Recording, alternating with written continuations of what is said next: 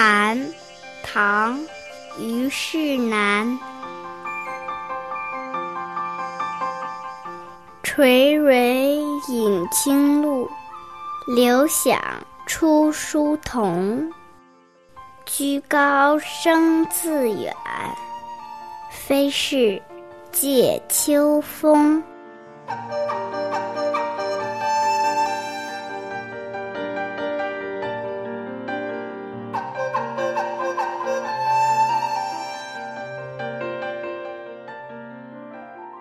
李世民登基当皇帝的时候，特别重视虞世南，就任他为弘文馆的学士。但这虞世南呢，也不傲慢，特别踏实勤奋，让李世民更赏识他了，经常邀请他参加一些典礼活动。有一天呢，唐太宗李世民起了雅兴，要邀请弘文馆的学士们一起赏景、谈论诗画。李世民就问大家了：“最近有没有新作品？”虞世南当场诵读了这首《蝉》。为什么写蝉呢？古时候的人认为蝉生性高洁，虞世南是想表达自己的夫子之道，做官做人都应该立身高处，德行高洁，才能说话响亮，声名传播。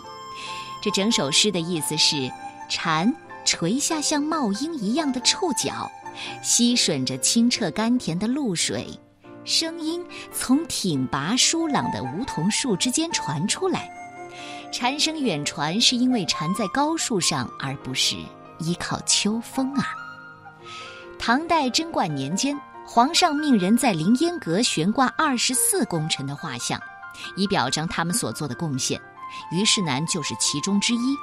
他的名声在于博学多能，敢于直言善谏，为贞观之治做出了独特的贡献。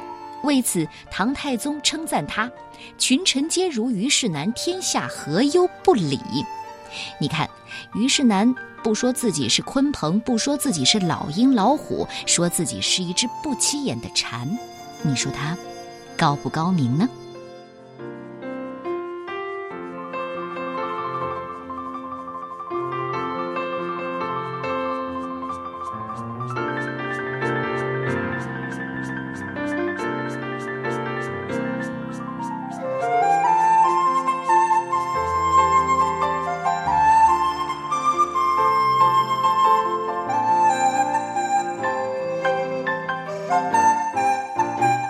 蝉，唐，虞世南。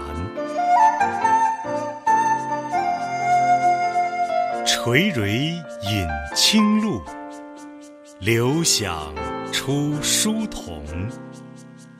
居高声自远，非是藉秋风。